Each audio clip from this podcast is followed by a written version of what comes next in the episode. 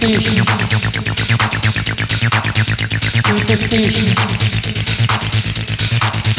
Superstition. Superstition.